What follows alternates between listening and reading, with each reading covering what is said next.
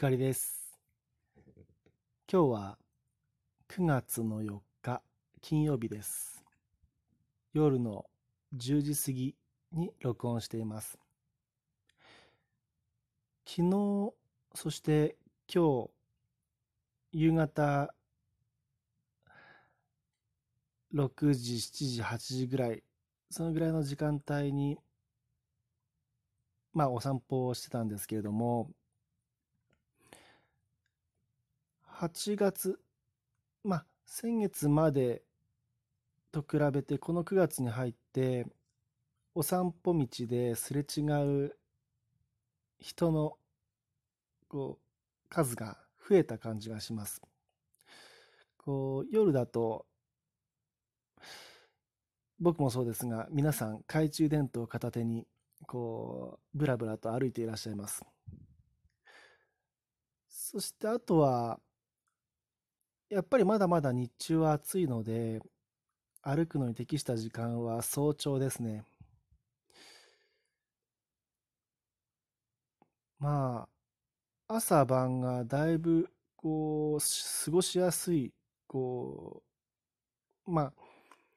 日によっては寒く感じる夜もあるぐらいなんですが、歩きやすくはあるので、あの、まあ、秋の風を皆さん楽しんでいらっしゃるようです。今回の右から左へのエピソード、お題は、最近ワクワクしていることは何ですか？です。僕は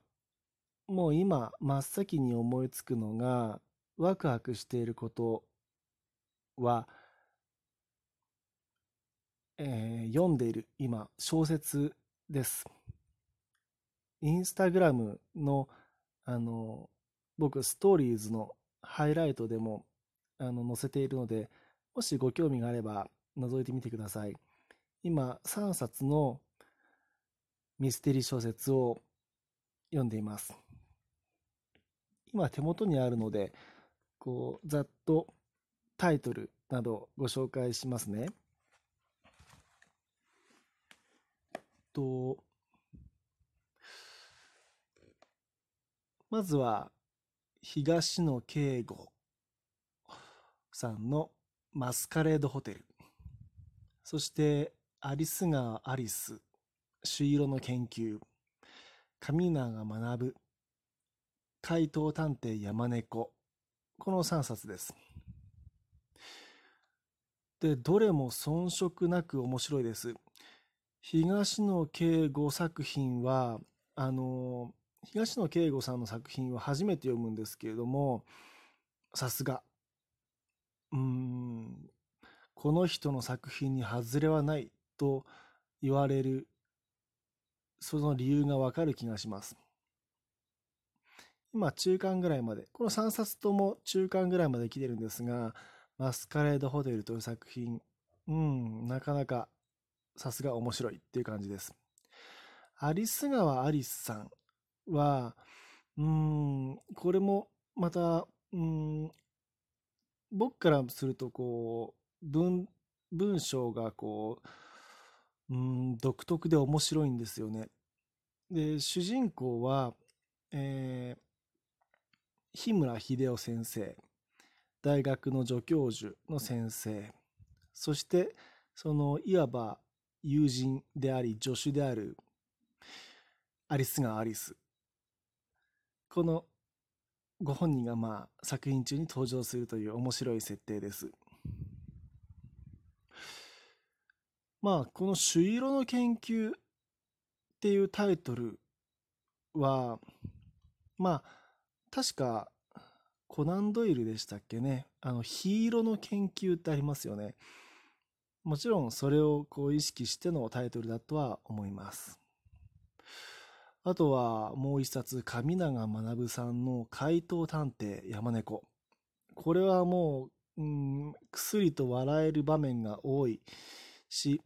でも、うん、まだまだこう事件の全容がつかめてこず、うん、うん、面白いです。山猫は主人公なんですが、あの、盗みを働く、怪盗探偵というぐらいなので、盗みを働くんですが、うん、事件とな、なんていうかな、こう、こんこの作品で描かれている事件は、うん、こう、人が命を落とすという殺人事件なんですね。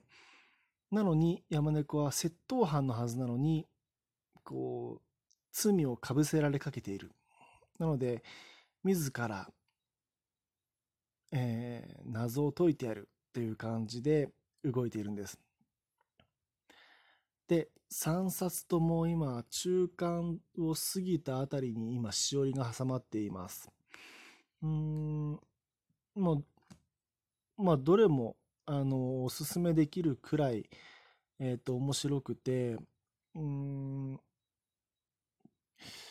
まあ、結末も気になるっていうのはあるんですが、うん、3冊とも、こう、なんて言うんでしょう、もうどんどん先が気になって読みたくなるっていう感じですね。なので、最近の僕の読書の時間っていうのは、うん、ワクワクの連続ですね。面白いです。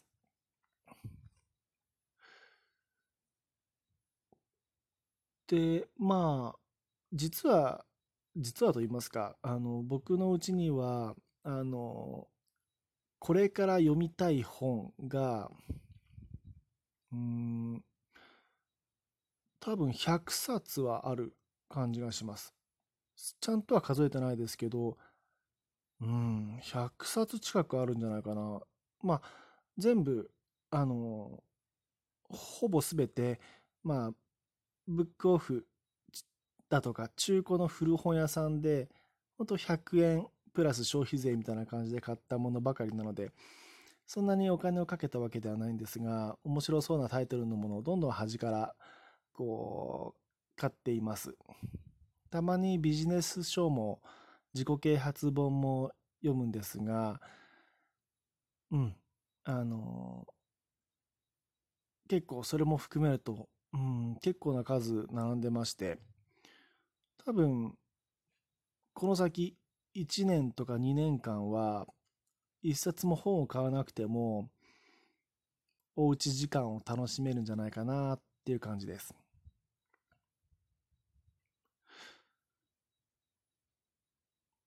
うん。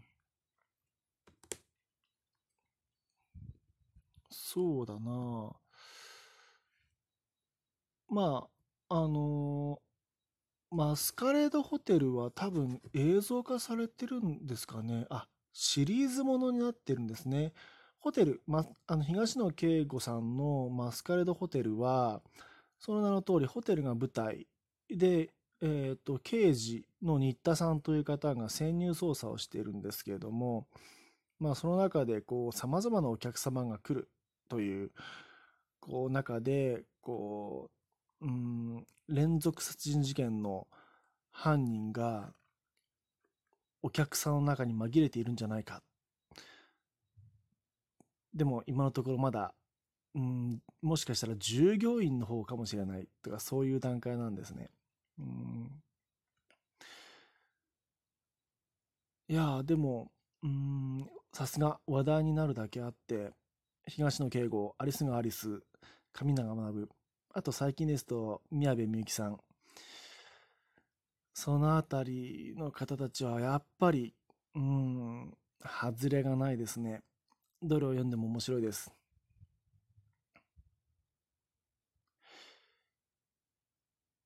そう。あ、だから僕は多分、映像で映画とか、うん、ドラマとかで見るよりは、原作を読みたいタイプかもしれません。うん、また、読み終わったら、正式に、正式にと言いますか、インスタグラムで投稿しますので、もしよかったら覗いてみてください。